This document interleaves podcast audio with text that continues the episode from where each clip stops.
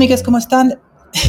Sean bienvenidas a la nueva temporada de Dere Dere Podcast. Yo soy Gabriel y conmigo se encuentra mi queridísima Sora Hashiba. ¿Cómo estás? Súper bien, Gabito. Bien. También súper bien. Un poco cansadita, un poco fastidiada, pero muy contenta de estar en esta nueva temporada de Dere Dere Podcast, sobre todo con el nueva digamos, la nueva línea de temas que vamos a trabajar. Creo que es algo padrísimo que, que, tendría yo algún tiempo con ganas de hacer y pues que va a estar muy padre y también estoy muy contenta de hacer esto contigo. Creo que es genial. Ah, yo también tenía muchas ganas de hacer algo, algo similar.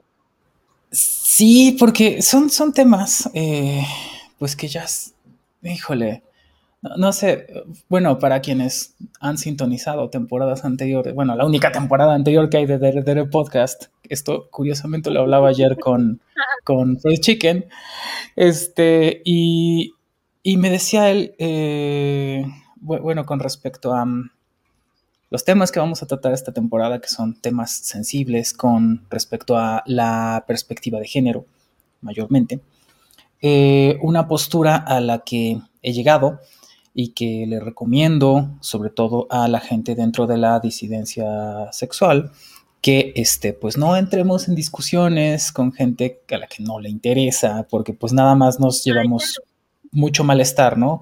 Y es como pues muy en balde, ¿no? Y él me decía, sí, esa, esa postura prudencial la entiendo respecto a cómo cuidar tu propia integridad, pero si es deseable que se siga buscando comunicar a otros sectores de la población, a quienes sí les pudiera interesar, a quienes, este, quienes pudieran verse beneficiadas, beneficiados, beneficiadas, como sea, este, con tener cierta información o con simplemente con que ciertos temas se hablen eh, y pues hay que seguir haciendo ese esfuerzo. Entonces, creo que esa es la sintonía en la que estamos, ¿no? Sí, o sea, aunque ya hay como muchas comunidades de streamers que hablan sobre género y sobre la comunidad LGBTIQ+, pues a mí me agrada mucho hacer esto desde la visión filosófica porque creo que hay como un campo enorme que explotar y pues qué mejor que hacerlo juntas y estoy muy muy emocionada por, por este primer capítulo y por los que vienen, ¿no? Ya, ya estoy como planeando la perspectiva y espero que todo salga muy, chido. Súper, eso, eso va a estar bueno. E, eso va a estar bueno porque eso es algo que no hacíamos antes en DRD Podcast. Nada más hablábamos de lo que se nos ocurría. Un día le decía yo a, como, oye, y si hablamos de esto, sí, sí, vamos a hacerlo. Y, así pasaba, ¿no? Pero está, está, padrísimo que ahora tengamos esta, esta direccionalidad. Ok, entonces, lo que hoy nos ocupa es eh, un tema mm, clave que seguramente va a tener continuidad en los siguientes episodios y es el discurso de odio. Así es. Ah. ¿Qué es el discurso de odio? A ver, vamos a empezar por ahí. ¿Qué, qué intuiciones tienes, Sora? Pues mira, esta semana estuve investigando sobre el discurso de odio y lo que caracteriza a un discurso de odio es aquella manifestación donde se desvaloriza, donde se degrada, donde se deshumaniza a una comunidad o a un grupo de personas, refiriendo cierta popularidad en, en ese manifestarse hacia esas personas. Y que pues desgraciadamente no se queda ahí, ¿no? Se queda, o sea, se construye, ya tienes aquí tu discurso de odio bien revuelto, y luego lo exportas a los demás y esos otros lo adaptan y así se crea una cadena de prejuicios, de estereotipos que terminan segregando espacios, segregando comunidades y finalmente violentando a estas comunidades, ¿no? ¿O tú qué opinas, David? ¿A ti qué, qué te viene a la mente cuando piensas en un discurso de odio? Mira, lo que es, es delicado es que un sector yo creo que mayoritario de la población todavía. Bueno, obviamente estamos hablando del contexto latinoamericano, creo, pero parece que esto se repite en muchos contextos culturales, ¿no? Eh, no sé si, no sé si exclusivamente del mexicano, tal vez del que estamos hablando, pero muy probablemente el latinoamericano y creo que guarda una cierta proporción en distintos espacios culturales. Entonces, eh, lo que te dicen y, el, y, lo que ves mucho en, la, en el discurso público es, es que la gente ahora es muy delicada es que todo lo toman a mal, es que eh, son generación ah, de cristal o de mazapán, y es como, no, a ver, tú, tú, dices que es, le llamas discurso de odio y pues es una broma, ¿no? Es como que así nos llevamos entre todos, a cualquier persona se le tira carrilla y es como, no es exactamente así. no, no, no, eh, claro que no. No es exactamente así por una parte.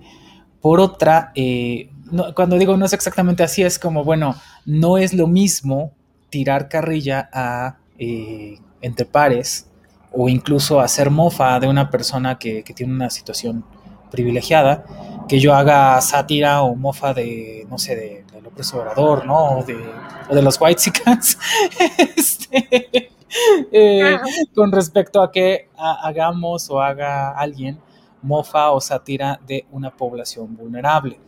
Eso por una parte. Por otra, eh, pareciera que, esta idea de, digamos, mitigar eh, o, más bien pretender que es algo inocuo, que no es algo dañino, eh, el discurso público. Ahorita tal vez todavía no terminamos de caracterizarlo, pero la sátira, la mofa, la humillación, pues desatiende una realidad social de distintos grupos de personas. O sea, que vámonos por, partes, ¿no? Creo que, dijiste bien, como bueno, el discurso de odio tiene que ver con, vamos a decirlo así, el, menosprecio de una persona o un grupo de personas, pero que no se queda ahí, que puede avanzar a acoso, descrédito, violencia, eh, el afianzamiento de eh, estereotipos o, ¿cuál es la palabra? Estigmatización y este. Y que, y que además no es nada más que, que la gente piense cosas de ti, porque de pronto eso es lo que alguien te diría como, ay, pues que se te resbale. Y es como, no, espérate, es que esto afecta a mi vida de una manera eh, real, no es nada más lo que piense la gente, ¿no? Por una parte. Y por otra, este, pareciera que, que hay que atender a los motivos detrás de ese descrédito o de esa mofa o de esa humillación.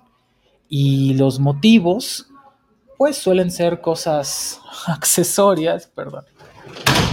Suelen ser cosas este, accidentales, accesorias eh, y sobre todo pues injustificadas, ¿no? Eh, el color de piel, este, el origen cultural, la orientación o preferencia sexual, cosas por el estilo, ¿no?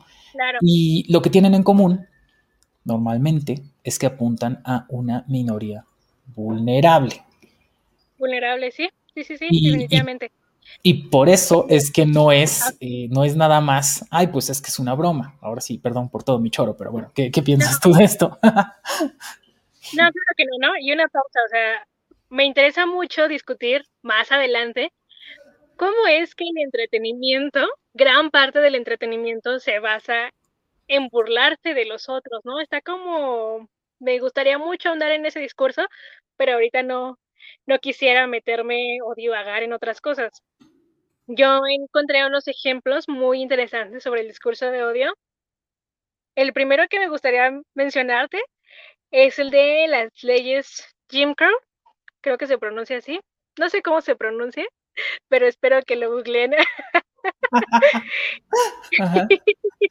Referencia P3. Este, bueno, estas leyes refieren a la segregación racial de las personas de color de 1876 a 1965. Ok. Puestas por los demócratas blancos, ¿no? De la época. Y me parece muy interesante mencionar esto porque, porque refiere a cómo un discurso de odio se hace legítimo y en ese hacerlo legítimo segrega y quita de oportunidades a las comunidades entre los ejemplos que encontré, refiere, bueno, entre los detalles de estas leyes que encontré, refiere a que después de que la comunidad de color vio como ciudadanos y dejar de ser esclavos, eh, de manera forzada en, los cultivos de algodón, pudieron acceder ¿no? a ser ciudadanos, pero ¿qué clase de ciudadanos? En ese discurso referenciaban que la gente de color no era igual a la gente blanca y en ese aplicar una diferencia los degradaban, los minorizaban, los excluían de las actividades políticas como el acceso al voto y los mantenían separados en las actividades comunitarias. A mí me causa mucho ruido este tipo de, de, de situaciones porque creo que vislumbran demasiado bien cómo es posible que un discurso de odio cambie el panorama de una comunidad. No sé, a ti qué, qué causa este ejemplo, ¿qué, qué opinas? Sí, es, es una idea, eh, además que se repite otra vez en distintos momentos de la historia. Eh, en este caso es como, bueno, vamos a tipificar qué tipo de vida tienes derecho a tener. E incluso probablemente tiene ese cariz como de, bueno, pero es que si estamos siendo buena onda con estos seres vivientes, ¿no? Les estamos dando derecho a que hagan esto y esto y que vivan de aquí a acá y les estamos dando como facilidades para que se desarrollen. Y, me recuerdan todo al discurso eh, novohispano en la discusión por si los indios tenían alma o no y esta clase de cosas, ¿no?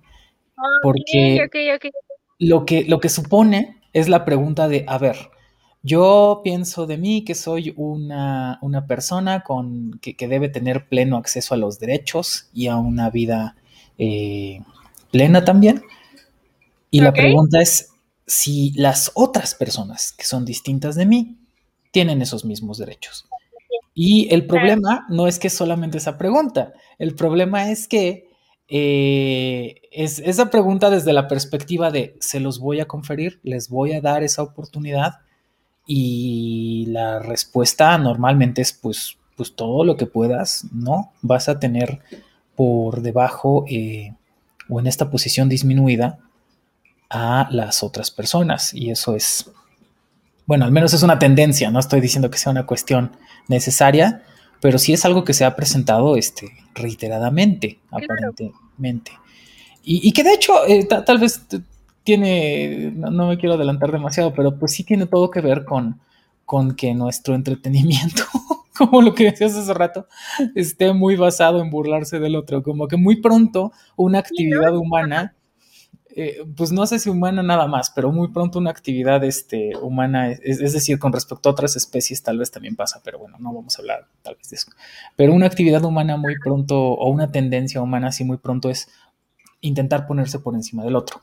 Demostrar yo soy más fuerte, yo soy más inteligente, yo tengo un status quo de, de orden superior. Y desde ahí, un modo de vindicarlo es subrayar que el otro es menos que yo y la forma, la forma venial tal vez es eh, la, burla, la mofa, un chistecillo.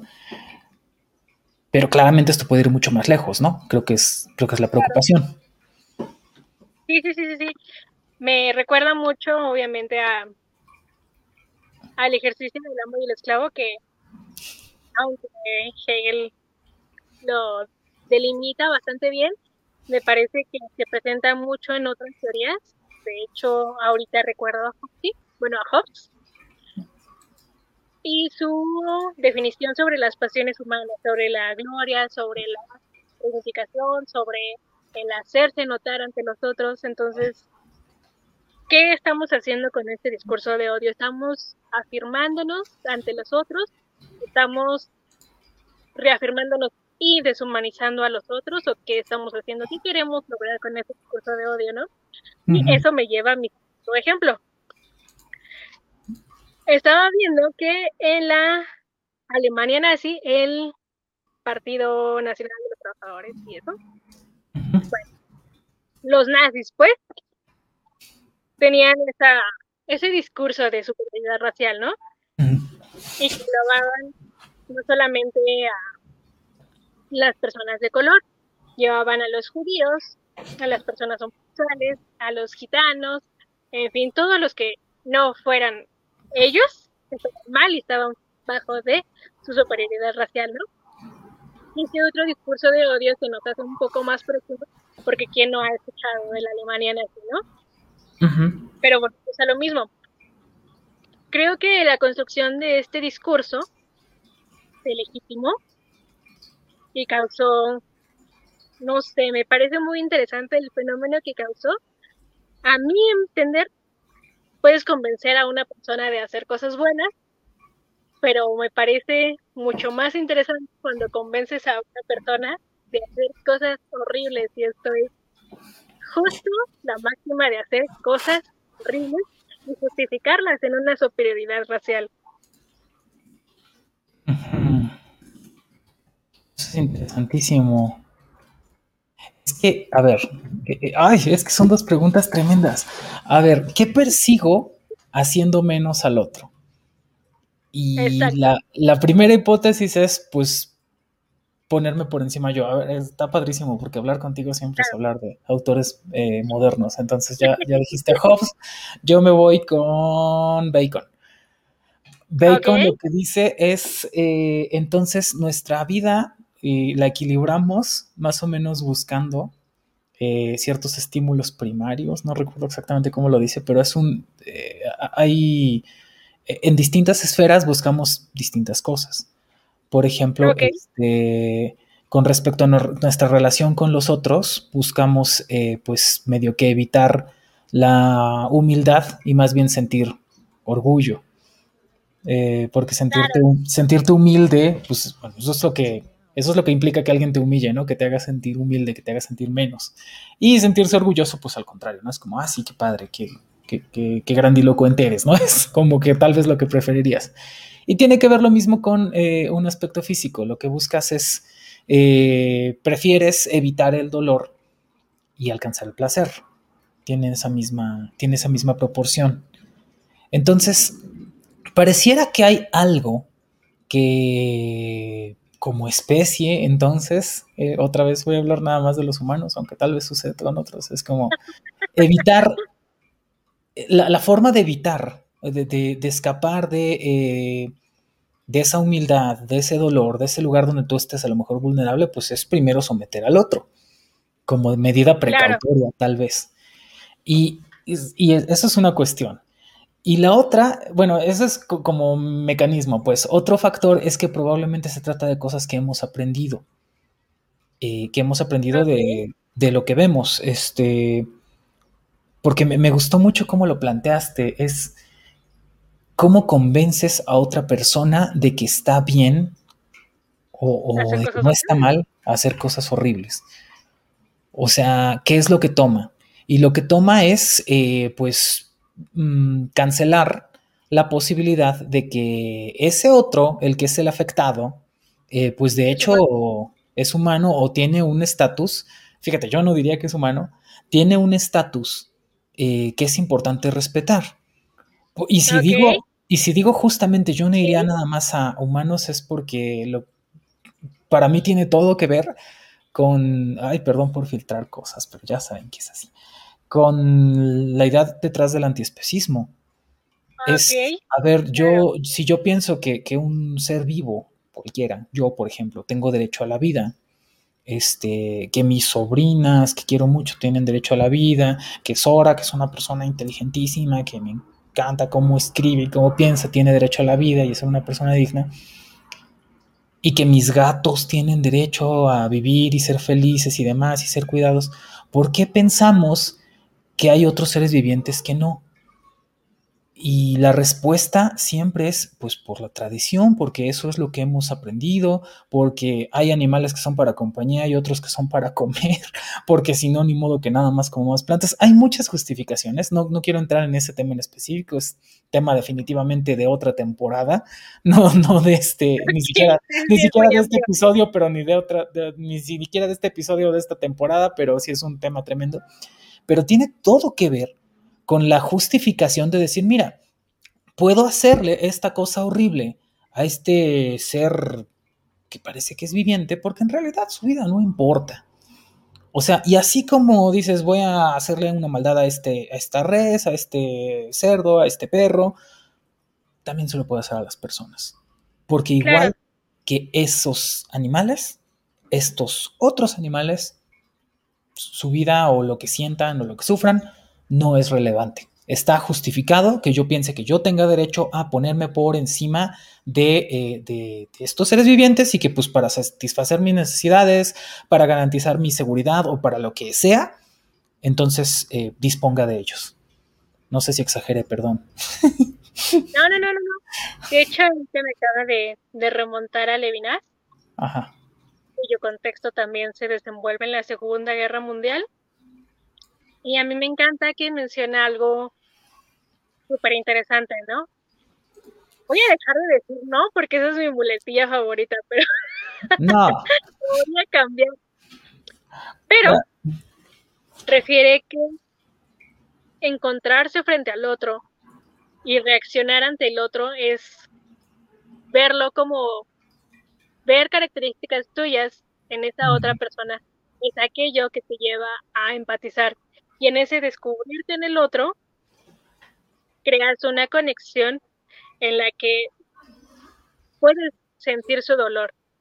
Y me parece muy curioso resaltar que entonces cómo somos capaces de no reaccionar ante el dolor del otro, cómo somos capaces de no sentir ante los otros y desvalorizarlos y quitarles ese estatuto en el que dejan de ser, bueno, perdón, pero yo sí lo voy a mencionar, en el que dejan de ser humanos y se convierten en, en lo que tú no te identificas porque no los tienes en ese estatuto de humano.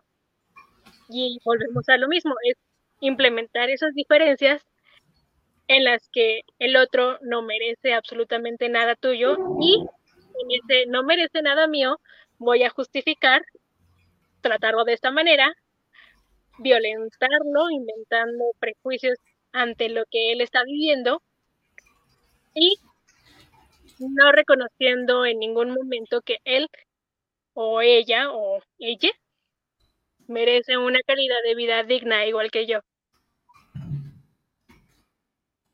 Ok. Sí, y... O sea, si eso es lo que pasa, y parece que la pregunta es cómo. Y... Exacto. Bueno, ahí voy a Peirce, como siempre. Entonces, lo que dice Peirce es, las creencias normalmente se establecen o por autoridad o por, o por repetición. Y diste con la palabra clave, creo que es los prejuicios son así. O sea, el prejuicio no es una conclusión a la que tú llegas después de un análisis exhaustivo donde dices, mira, está esta persona que tiene otro color de piel que yo, pero es exactamente igual que yo y tiene mismos derechos a vivir, porque si lo hicieras a través de un método así, tendrías que estudiar el caso y eso ya no sería un prejuicio.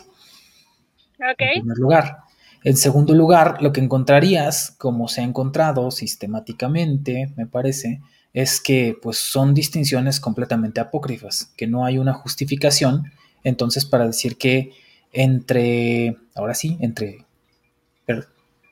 no sé, entidades pertenecientes a la especie humano, humana, hay entonces una justificación para eh, conferir o no eh, valores a una o a otra. Entonces, la, cuestión es cómo, cómo, se logran lo, cómo se logran afianzar los prejuicios. Y pues obviamente no, no es mediante el método científico, que sí lo han pretendido, ya, ya que estás hablando de, de, principios del siglo XX, sí lo han pretendido mediante estrategias como la eugenesia.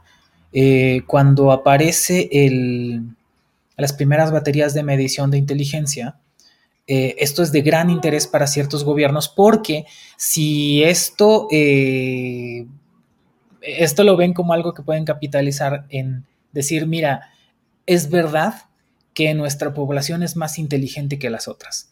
Y en virtud de la inteligencia, entonces podemos decir, mira, este, pues somos más humanos o tenemos una condición ontológica superior. Ese es básicamente el principio de todas las formas de eugenesia, ¿no? Este, pero esto es algo que, pasó que, y además que pasó no hace tanto tiempo. y es igual de preocupante. Entonces, eh, dado que entonces no hay un fundamento científico para, esto, porque aparentemente es falso, entonces más bien se, se, llega a la conclusión que ya se quería tener, que en realidad es parte de un prejuicio, que es, mira, somos mejores nosotros que ellos y, tenemos derecho a estar por encima de. Y, y sí, eso sucede o bien por autoridad o bien por repetición, porque, porque los prejuicios son así. O sea, aquí este, parece que tú y yo y la gente que hacemos filosofía cometemos este aparente error de decir, no, mira, este, como las personas que piensan eso en las cosas están mal y, nosotras sí sabemos, pero, pero no, o sea, creo que todas las personas hemos tenido algún prejuicio. Y en tanto que prejuicio, pues es algo que, que probablemente equivocado, ¿no? A veces, a veces ciertas expectativas sí se cumplen y otras no pero sobre todo prejuicios de orden, eh, ¿cómo es la palabra? Discriminativo, pues no, no parecen estar justificados. Y la pregunta sería, ¿y de dónde vienen esos prejuicios? Ay, pues los aprendí, los aprendí de mi contexto, los aprendí de mis figuras de autoridad o los aprendí de la repetición en mi entorno. Entonces ahí creo que Peirce siempre tiene razón. Es como, me parece que eso viene un, un mucho de lo que ya creemos, de lo que queremos creer y de lo que queremos que se siga creyendo. Y, listo. No, no creo que, no creo que venga de otro lado. Ay, no, sé qué piensas de eso. Sí, estoy todavía digiriéndolo, pero pues referente a lo primero que comentaste, yo creo que no estamos exentas de caer en un prejuicio. Lo, lo peligroso es que ese prejuicio llegué a violentar a otras personas y a, hacerles pasar un mal rato, ¿no? Sí. Entonces, creo que ahí se... Hay una muy, muy delgada línea entre estarnos deconstruyendo y en tomarlo como que no pasa nada, ¿no? Y nos remite al, al punto inicial. No es que sea una generación de cristal o que no aguanten carrilla, ¿no? Ajá. Creo que puedes pasarle, no sé, puedes hacerle pasar un muy mal rato a alguien con comentarios de ese tipo, ¿no? Que incluyo, que incluso refieren como a la meritocracia, a el clasismo, el racismo, no sé. Entonces, claro, ¿no? O sea, repito, todos estamos como en este proceso de analizar lo que estamos haciendo. Ajá. Pero creo que legitimar, volvemos igual a lo que te conté, legitimar ese discurso de odio es peligroso. No sé, te podría referir un ejemplo, ¿no? Sí, a ver. Es horrible la meritocracia, hacer menos a aquellos que no tienen una licenciatura, la prepa, cosas así, ¿no? Encontramos como muchos chistes al respecto. Sobre, ah, de seguro tiene primaria trunca. Y en teoría, como diría el abuelo Simpson, nos dio mucha risa, pero no está bien. Y está el otro extremo, ¿no? De que ese discurso de odio genere agresiones, como lo que ocurre en algunos estados de la República, donde la comunidad gay, lésbico, bisexual, ¿no? Pueden mostrar un afecto porque son corridos que del restaurante, que del transporte público, que son agredidos por policías incluso. Sí. Que refiero a lo mismo. Son discursos de odio, puede que estemos equivocados en esos prejuicios. No, no puede. Estamos equivocados en esos prejuicios, pero con estos dos ejemplos, no sé, no sé tú qué opines, pero uno me parece que se está desarrollando de una manera más violenta y que sigue legitimando ese discurso en algunos espacios como, no, no lo sé, no quiero apuntar a nadie, pero los espacios religiosos me parecen como algunos, ¿no? No quiero generalizar, pero pues ¿dónde se desarrollan estos prejuicios para la comunidad trans, ¿Dónde se desarrollan estos discursos de odio? Bueno, es que el problema, voy a empezar por el último punto y me voy para atrás. Es que el problema es que eh, desafortunadamente, no voy a universalizar, pero sí creo que puedo decir con buena seguridad que un buen número de eh, cuerpos de creencias religiosas para funcionar suponen eh, la exclusión del que es el otro, del que es diferente. Eh, parte de las premisas, sí, sería muy ocioso no hacer un análisis de quiénes dijeron eso y quiénes no, vamos a solamente suponerlo.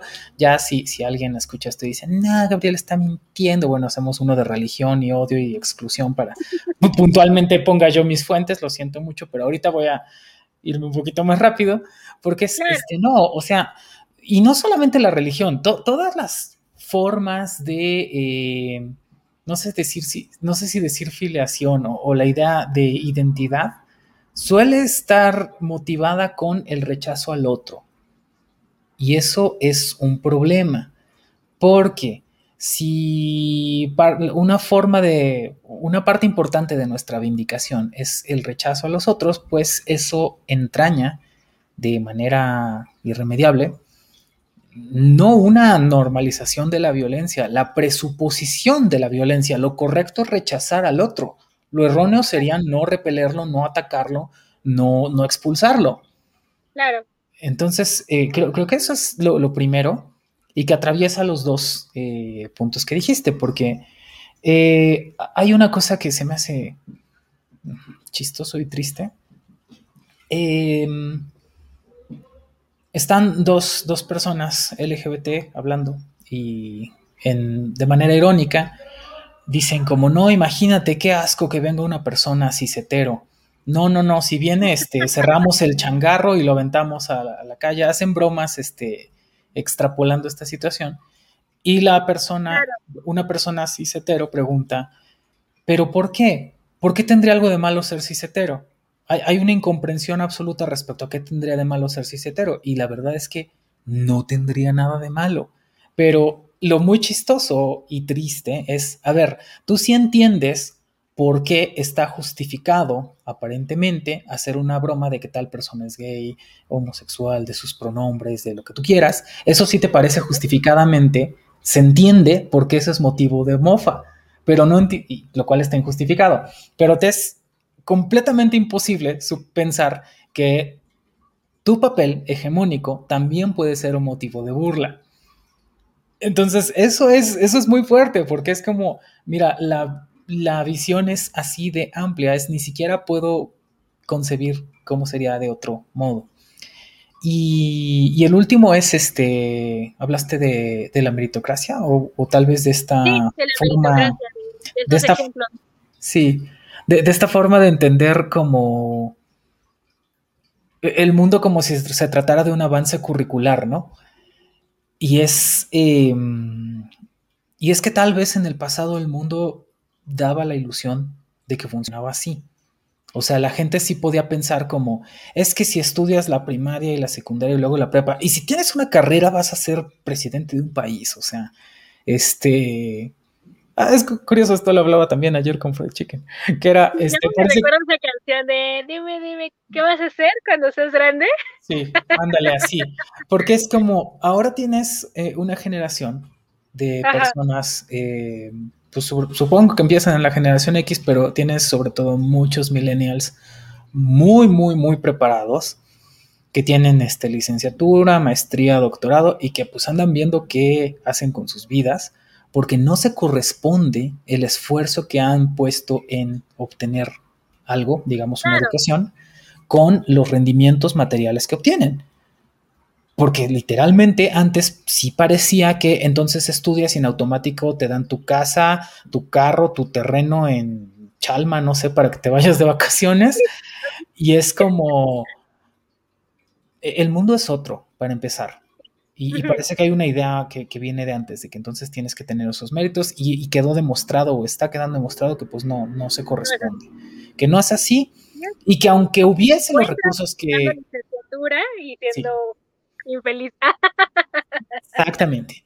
Y aunque fuese el caso que hubiera los recursos que le correspondieran entonces a todos estos licenciados, maestros, doctores, lo que te diría es, bueno, es que eso está pasando de manera accidental. Eso no cambia tu estatus como persona. Y, no sé por qué has creído que sí. Eso es lo preocupante. Creo, que ese es el fondo de lo que tal vez, no sé si te estoy entendiendo bien, pero eso es lo que me parece. Creo que ese es el fondo de lo que preocupa. De yo ya adquirí un status quo, ya, ya tengo estos títulos en mi pared, estos como, como suerte de título nobiliario, entonces ya tengo un estatus de persona, no como la gente que no. Es la, forma más, la forma más elemental de clasismo, tal vez. Bueno, y es que en realidad cualquier característica que tú tengas que pienses que te aventaja sobre las otras personas, pues es suficiente para que seas clasista. No importa, no importa tu condición. Y esto creo que te lo había platicado alguna vez. Es como, lo, hablaba, lo hablaba yo con, unas eh, chicas trans y coincidíamos en que la, gente que más eh, nos agrede eh, violencia verbal callejera es gente en situación de calle. Y la pregunta es ¿por qué? Y le decía yo, bueno, mi hipótesis es esta. Es la oportunidad que tienen para pensarse por encima de otra persona. Porque el resto del tiempo están vulnerables y están por debajo de todo el mundo. El resto del tiempo todo el mundo tiene algo, tiene, tiene un empleo, tiene casa, tiene derecho a ser una persona. Pero cuando aparece alguien, eh, digamos, gay, maricón, o como, como, se les ocurra decir, ok, por fin estoy por encima de alguien y me tengo que poner por encima de alguien y por eso tengo que no desperdiciar la oportunidad de insultar a esta persona. Ok. Algo así parece. Este, y pues, por supuesto, lo que dices es, bueno, obviamente no me gusta que me agredan las personas en situación de callo, no, pero lo, ves distinto, es como, mira, ay, ok, ni modo, o sea, es, un problema tan complejo y por supuesto no se trata de decir ahora este, son los queers contra los indigentes, o sea, no, no es contraponer, no es contraponer una, este, una vulnerabilidad estructural contra otra, es decir, claro. la, la, idea de ponerse por encima de otro, la meritocracia o el mérito pues, o el clasismo incluso, para poderlo ejercer te basta con tener una ventaja, una característica que piensas que te pone por encima de la otra persona es suficiente. Y si hablamos estructuralmente de la sociedad, pues son muchas. Entonces, tener una educación supone que has tenido un poder adquisitivo, un entorno cultural de ciertas características, un, cierto capital de distintos órdenes. Y parece que eso te justifica para pensar que eres mejor que las otras personas.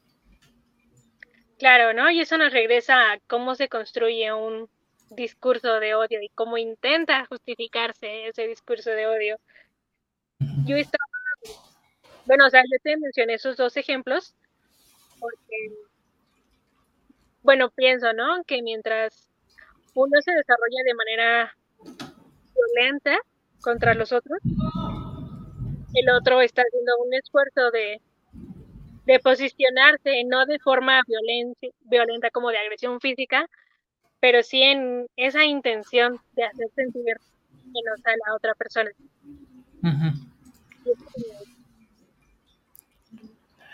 No sé, vamos a pensar qué estamos haciendo con los discursos de odio, ¿por qué, ¿Por qué dejamos que se implementen? Ah, bueno, creo que una parte es eh, lo que decíamos, no solamente es la normalización, es, bueno, sí, sí es la normalización, pero es que de origen está normalizado entonces el discurso violento. Eso es algo que pasa, ¿no? Que, tendría, que se da por supuesto. En realidad lo que es novedoso ahora es que la gente se queje de esas formas de violencia que vienen de las más veniales, supongo, de bromas y sátiras y carrilla, dicen, eh, cuando empiezan a escalar, a acoso, intimidación, insultos eh, y otras cosas que ya son distintas. Probablemente, tal vez este es el punto donde hay, hay un contraste entre, vamos a decirlo así, el rechazo con respecto a un grupo o una persona que tiene cierta característica que tal vez no te gusta y que pues es extraño decir eso, como pues no tienes la obligación de que todas las cosas y todas las personas te gusten, pero si vamos a vivir en sociedad, sí tienes la obligación de eh, cuidar lo que dices, eh, al menos en la esfera pública. Y eso es, es, es, incómodo de pensar, pero pues funciona así. Es como, a ver, una persona puede tener completa aversión a un cierto grupo eh, social o étnico, pero si, si la tiene para sí, si es algo que está como en su vida mental, si a lo mejor algún día se psicoanaliza y dice, ah, mira, era por esto y pues ya se lo quita, o si nunca pasa, dices tú, bueno, en tanto está en la esfera de lo privado parece que no es un problema. Hay, hay un caso peor, este, este que estoy diciendo tal vez parece medio forzado, pero eh, en la realidad, por ejemplo, te diría yo, eh, el año pasado estuve haciendo trámites legales de mi cambio de eh, identidad, este, de mi nombre y mi género.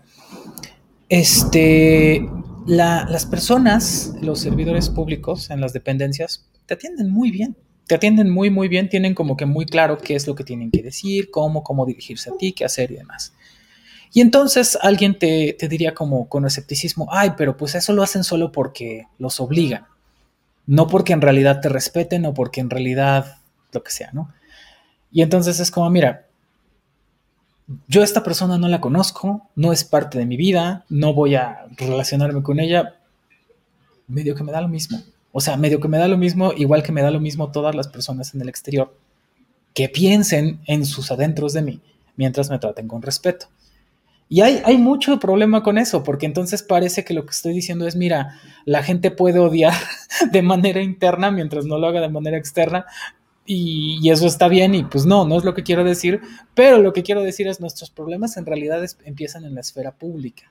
Si estuvieran solo en la esfera de lo privado, pues sería triste y sería hipócrita y sería varias cosas, pero no derivaría en los problemas reales que tenemos de, de formas de violencia ya en acto, que es intimidación, hostilidad, insultos, golpes, y, para arriba. No, no sé qué piensas de eso. Estoy pensando, estoy pensando. Está, está muy curioso, ¿no? Que como dentro de lo que me acabas de decir, eso está implicando que es natural odiar a alguien o no, pues mira, no sé si es natural. Pero es más o menos fácil. O sea, yo te puedo decir otra vez, porque desde como filósofa, entonces, que parece que yo me pongo por encima de todos. No, pues yo también odio gente. O sea, odio a la gente que habla en el cine. No, no, no la tolero. No estoy dispuesta a tolerarlo. O sea, es como, y se los voy a decir como, no, o sea, te guarda silencio, por favor. O sea, en serio, este, estamos sobreviviendo a la pandemia. Finalmente podemos compartir lugares públicos y sales con esto. O sea, no, no, no lo soporto. Este. tienes, un buen punto, Gary. Mm, hay muchas razones por las que cualquier persona dice, no, no me gusta la gente de tal característica. Y, yo, por supuesto, puedo justificarla, mi, postura, pero, este, porque estoy diciendo algo tal vez muy trivial. Pero lo que sí tengo, por cierto, es como, a ver, que esta persona me incomode, me moleste, no me justifica para este, pensar que le tienen que retirar sus derechos, que tienen que matarla, que tienen que hacerle un... A ver, espérate, no. Aún cuando yo pienso que está justificado mi rechazo a este tipo de comportamiento, no pienso que, les tenga que pasar estas cosas. Y esa es la tremenda diferencia. Es como, a ver, el constante, la, la constante burla, la mofa, el acoso, los insultos, no suelen pretender quedarse ahí. Tan es así que lo que tienes entonces es la existencia de grupos antiderechos. Ahí es donde se pone la cosa peleaguda. No, no es una diferencia de opinión, no es un asunto personal, es un asunto que escala de manera ah, que apunta a la estructura de la sociedad, que apunta a yo desprecio a estas personas, las demás personas deberían despreciarlas y deberíamos tratarlos como lo que son, como gente que no tiene derecho a nada. O sea, esa es la actitud proposicional que aparece que, entraña entonces este, esta, esta forma de pensamiento. Y pues ahí es donde yo te digo, no, a ver, espérate, no, yo, yo también me, me, molesto un poquito cuando Pen Pen empieza a gritar como loco ahorita, pero pues eso no implica que, que yo lo odie, que piense que tiene que morir, un montón de cosas. Dices, no, a ver, ubícate. O sea, sí, relájate, tranquilízate, sí. Y eso, y eso, tranquilo. Es la, la, gente que, que, desprecia a las personas que hablan mal porque pues aman la RAE. Y es como, a ver, dices, ay, ¿cómo, ¿cómo es que Sora anda diciendo tranquilate y según es filósofa? Eso, oye, espérate, pues a cualquiera le pasa. Claro. Y, justo eso voy con el, el, tema de lo público y lo privado. Sí, sí, sí, que a nivel personal puede que tú estés internamente creyendo que la persona que habla en el cine no tiene derechos, que merece como estar sobre esas personas criticándolos y juzgándolos y justificando que sean víctimas de agresión. Sí, pero pues, pues una cosa es que a lo mejor por, por mi neurosis, por, por prejuicios o por cosas que yo aprendí, entonces piense que piense esto de estas personas y una muy distinta, que entonces activamente yo promueva que, que, les pasen cosas a estas personas por algo que es perfectamente eh, accidental, injustificado y y contingente, ¿no? Este, por supuesto es... ¡Ah, gato! ¡Ay! Me rasguñó. Ok.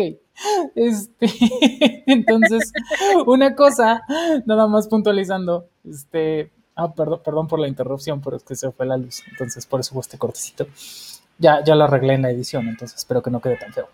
Este, pues una cosa es entonces que yo diga, no, mira, no me gusta esto, pero pues vivimos en una sociedad donde hay diferencias y pues nada más no es parte de mi vida, yo no quiero formar parte de la, gente que habla en el cine o, o, la gente a la que le gusta Mon Laferte, no sé.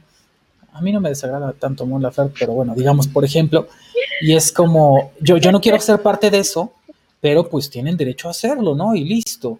Y, tal vez eso es lo que no se entiende, como...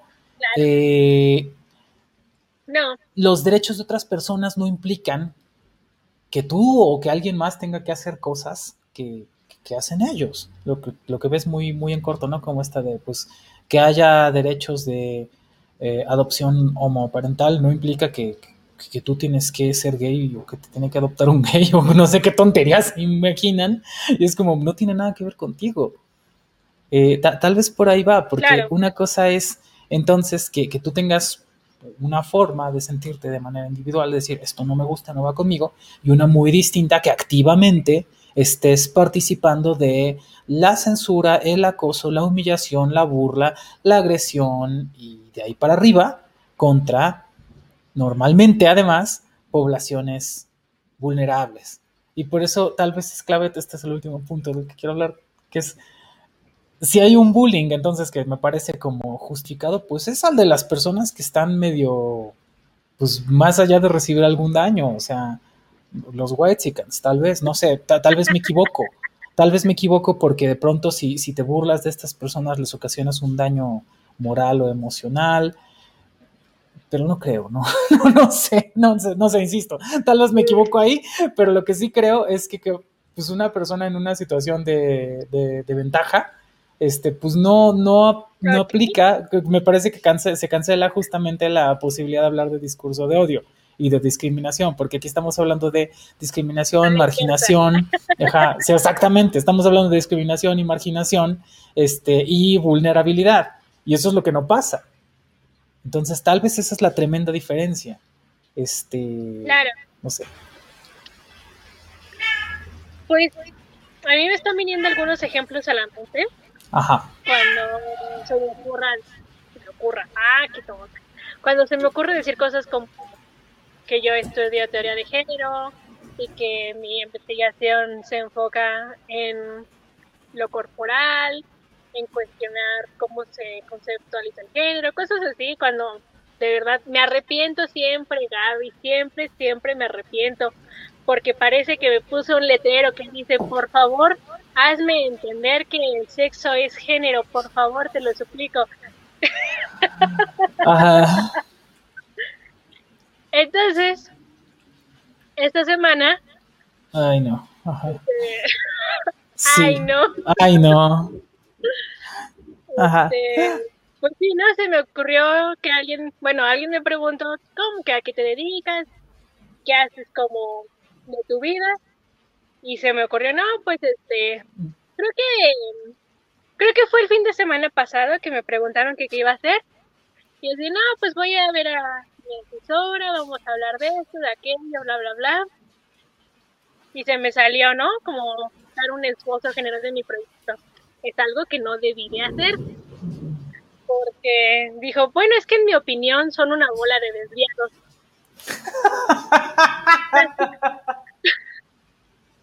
Ajá. o sea, casi me atraganto con mi saliva.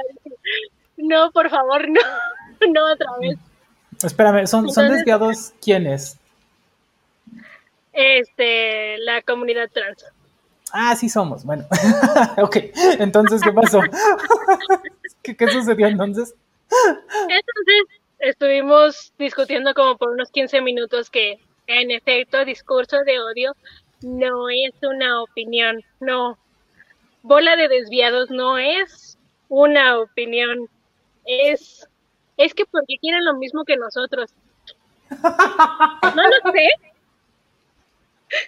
No lo sé, pero Güey, ¿por qué pues quieren derechos? ¿Por qué quieren derechos, David? O sea, ¿qué no les basta ser con desviados? Ser una bola de desviados, perdón.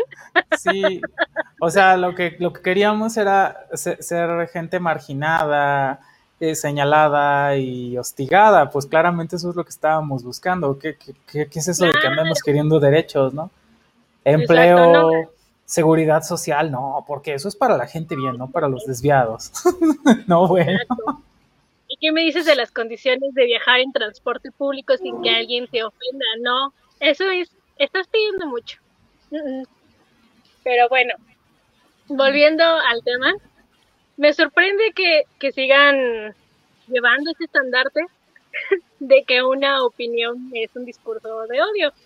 Y siempre se los aclaro como no, en cuanto tú estás refiriéndote a esta comunidad como desviados, como vestidas, como tal, como tal y otras cosas que me gustaría nunca volver a escuchar, entonces les estás quitando ese reconocimiento de ser personas que quieren acceder a una mejor calidad de vida.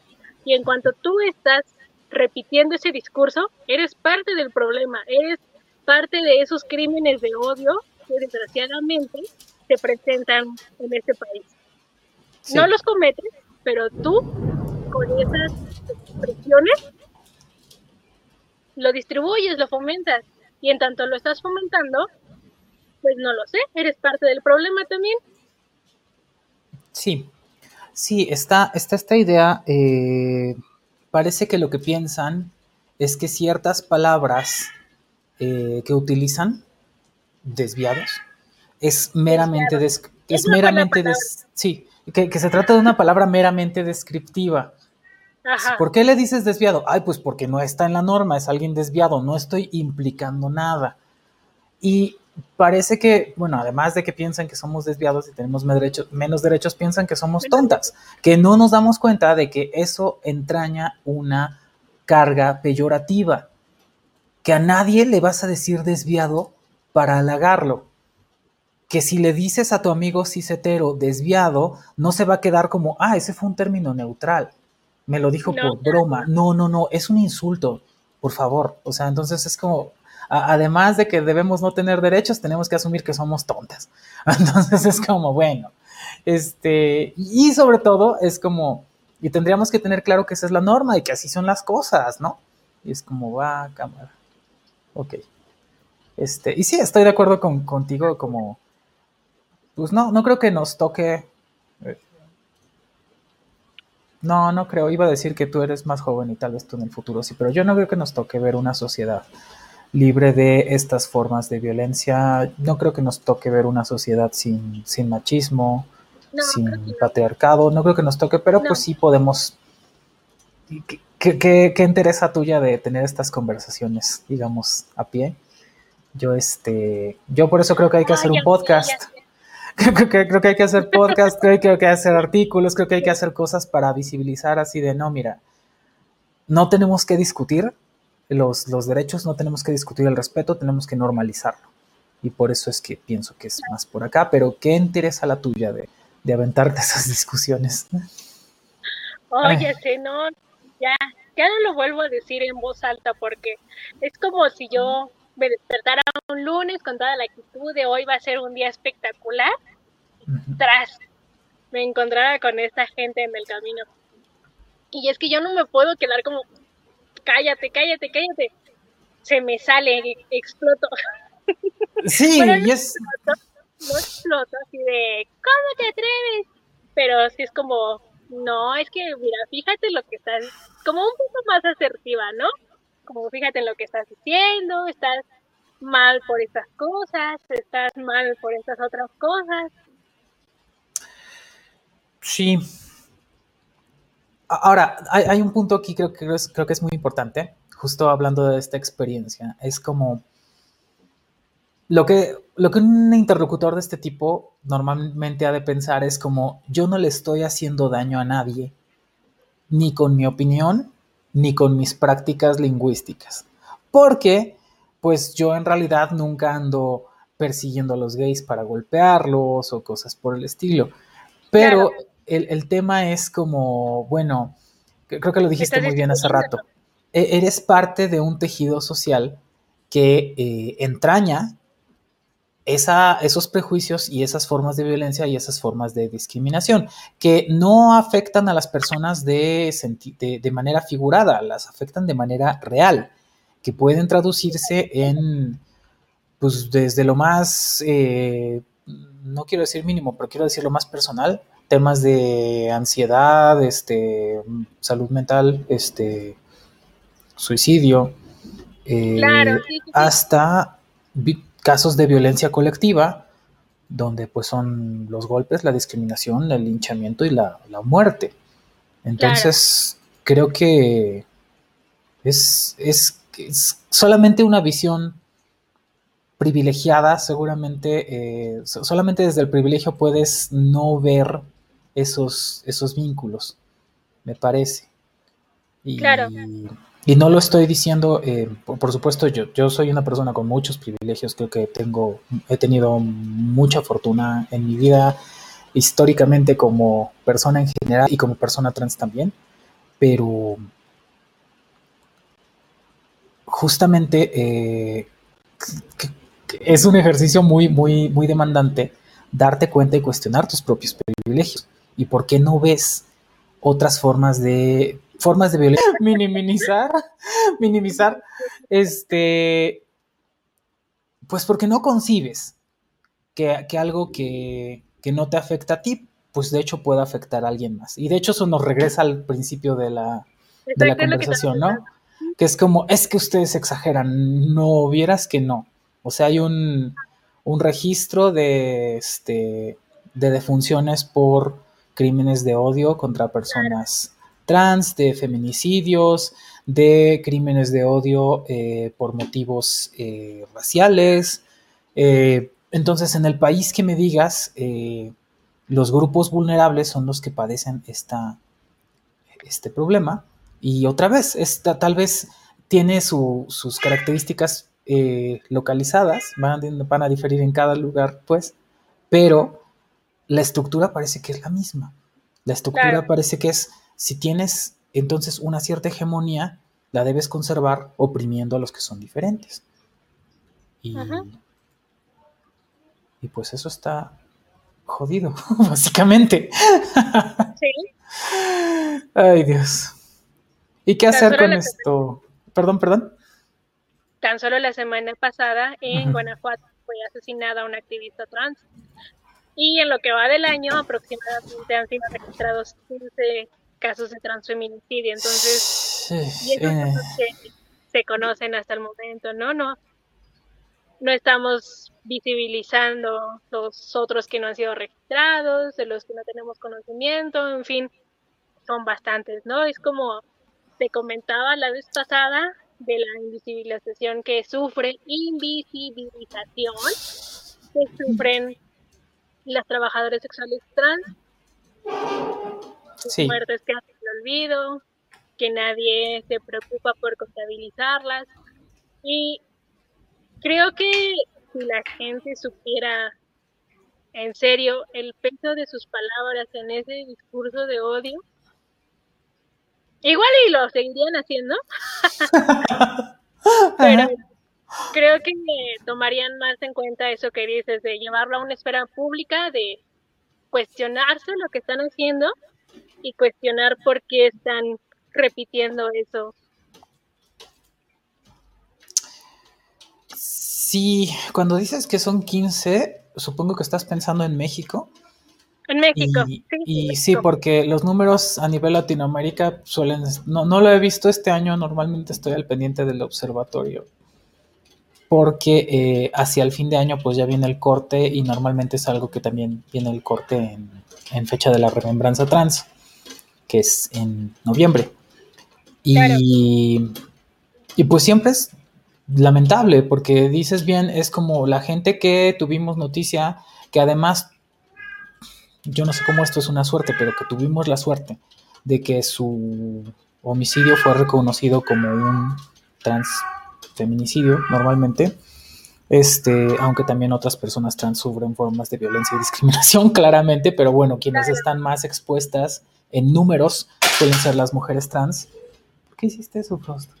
Este, y, y, pues es desgarrador porque bien dices, es, eh, son los que supimos y de pronto están las personas que ni siquiera tienen acceso a que se reconozca su identidad, que incluso después de muertas siguen padeciendo la eh, ridiculización y la negación de su existencia como tal, que te dicen, ah, sí, es que mataron a un hombre con falda que estaba ahí y ya. Y pues X, y es como, no, no, no, a ver, estás, estás dejando de, no estás, no estás soslayando algo por accidente, lo estás dejando de ver a propósito. Y eso es horrible, es... Es espantoso. Sí. Es como si quisieras negar la existencia de esa persona, su historia, sus ganas, sus metas, sus objetivos, o sea, todo lo que contiene un un ser humano, una persona, lo estás tratando de degradar a la nada. Sí, y, y en una medida es algo que, regresando al punto de partida, pues le es sencillo a las personas, porque no es tanto como que lo estén degradando, es que nunca le confirieron ese estatus. No es que tú dijeras, esta era una persona y era importante y le quité entonces el estatus porque ya no se lo merecía. No. no. Nunca lo tuvo.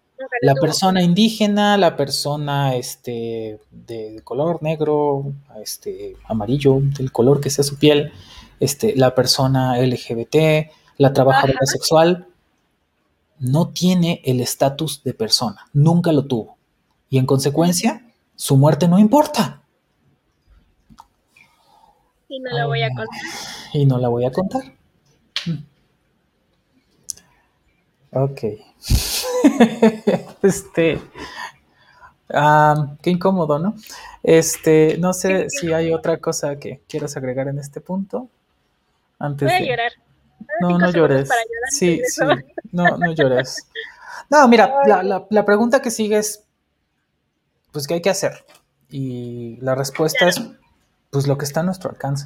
O sea, yo creo que cuestionar nuestros propios privilegios es algo, Frost, por el amor de Dios, este, es algo, Frost ya sabe la gente que escucha el podcast, que es el gato, ¿no? Que está aquí dando lata. Este, eh, cuestionar nuestros privilegios, ver qué podemos hacer distinto desde nuestra esfera privada, nuestro círculo inmediato nuestro círculo intermedio hasta la esfera pública. Creo que pues eso es en todo la motivación de esta segunda temporada del, podcast y de pues otros, otros esfuerzos que, que, andaremos haciendo por ahí, que bueno, pues eso ya sería tema de otra emisión seguramente. Sí, sí, sí, sí. Ok, ¿algo que quieras agregar? No, no llores. Bueno, en lugar de estar llorando, pues es que eso me refiere a lo que yo he estado haciendo por pues algunos años, tratar de visibilizar la desconstrucción de, construcción de género, no sé, acercar un poco más a la gente con la que convivo, replantearse sus prejuicios. Mm, no lo sé. La verdad es que tú sabes que yo he trabajado mucho en esto y que espero seguir trabajando en esto porque creo que todavía falta mucho camino por recorrer. Creo que no, nosotras no veremos un mundo sin género y no disfrutaremos una convivencia sana sin crímenes de odio. Lo siento, pero creo que es así. Pero espero que las generaciones venideras puedan disfrutar esto. No sé. Sí, sí, mira, en ese sentido, para no tener una conclusión tan triste, este, yo sí, te puedo decir que yo sí observo que, otra vez, como te dije, yo muchos sentidos soy una persona muy privilegiada porque vivo en un contexto en el que puedo hacer cosas que antes pensaba yo que eran completamente imposibles y que, que no era ni siquiera que yo pensara, oye, quiero hacer esto y creo que sería muy difícil. Es no, ni siquiera me atrevía a pensarlo, no lo discurría. Era como, eso no es posible, así, ontología, hay una, una posibilidad hasta metafísica, pues. Y, y, la gente joven ha crecido en un mundo muy distinto, donde se, han, se pueden permitir eh, replantearse cosas y cuestionarlas eh, de forma que pues, pues, yo nunca lo hubiera hecho y que creo que hubiera sido muy difícil cuando yo crecí, ¿no? En los noventas. Entonces, algo, algo se ha avanzado y creo que, que, tienes razón, que es, este, es encomiable entonces cómo te avientas estos rounds con la gente a pie. Creo que lo mejor es otra vez acercarse a los núcleos cercanos donde haya receptividad y pues decirle a la gente, mira, esto que piensas que es obvio no lo es tanto, perjudica a la gente así, así, así. Y pues podemos hacer esto sencillamente por, pues no, creo que esa era la conclusión, ¿no? Como no, hace falta intelectualizar tanto las cosas, nada más hay que tener respeto y ser empáticos un poquito. Ok, bueno, entonces probablemente sí, con esto terminamos esta emisión de la nueva temporada de, de, podcast. Vamos a seguir con más episodios sobre temáticas parecidas. Antes de que nos despidamos, este, Sora, ¿quieres darnos tus redes sociales, hablarnos de proyectos o cosas que quieras decir? No, hasta el momento este es mi más grande proyecto, el que voy a el que voy a estar construyendo de licenciatura igual y cuando lo termine, cuando Gaby me ayude a terminarlo, se los pueda compartir. Y el otro que estaré haciendo, pues es este contigo. Sí. Lo he estado preparando, espero que nos salga muy bonito, muy precioso. Y nada, Ahí ya me hizo el favor de poner mi Twitter por si alguien quiere ver mi... La, aire. Para, para, la gente que no está viéndolo en YouTube es eh, arroba Sora Hashiba. Eh, es decir, Sora S-O-R-A-H-A-S-H-I-B-A. Y Así es.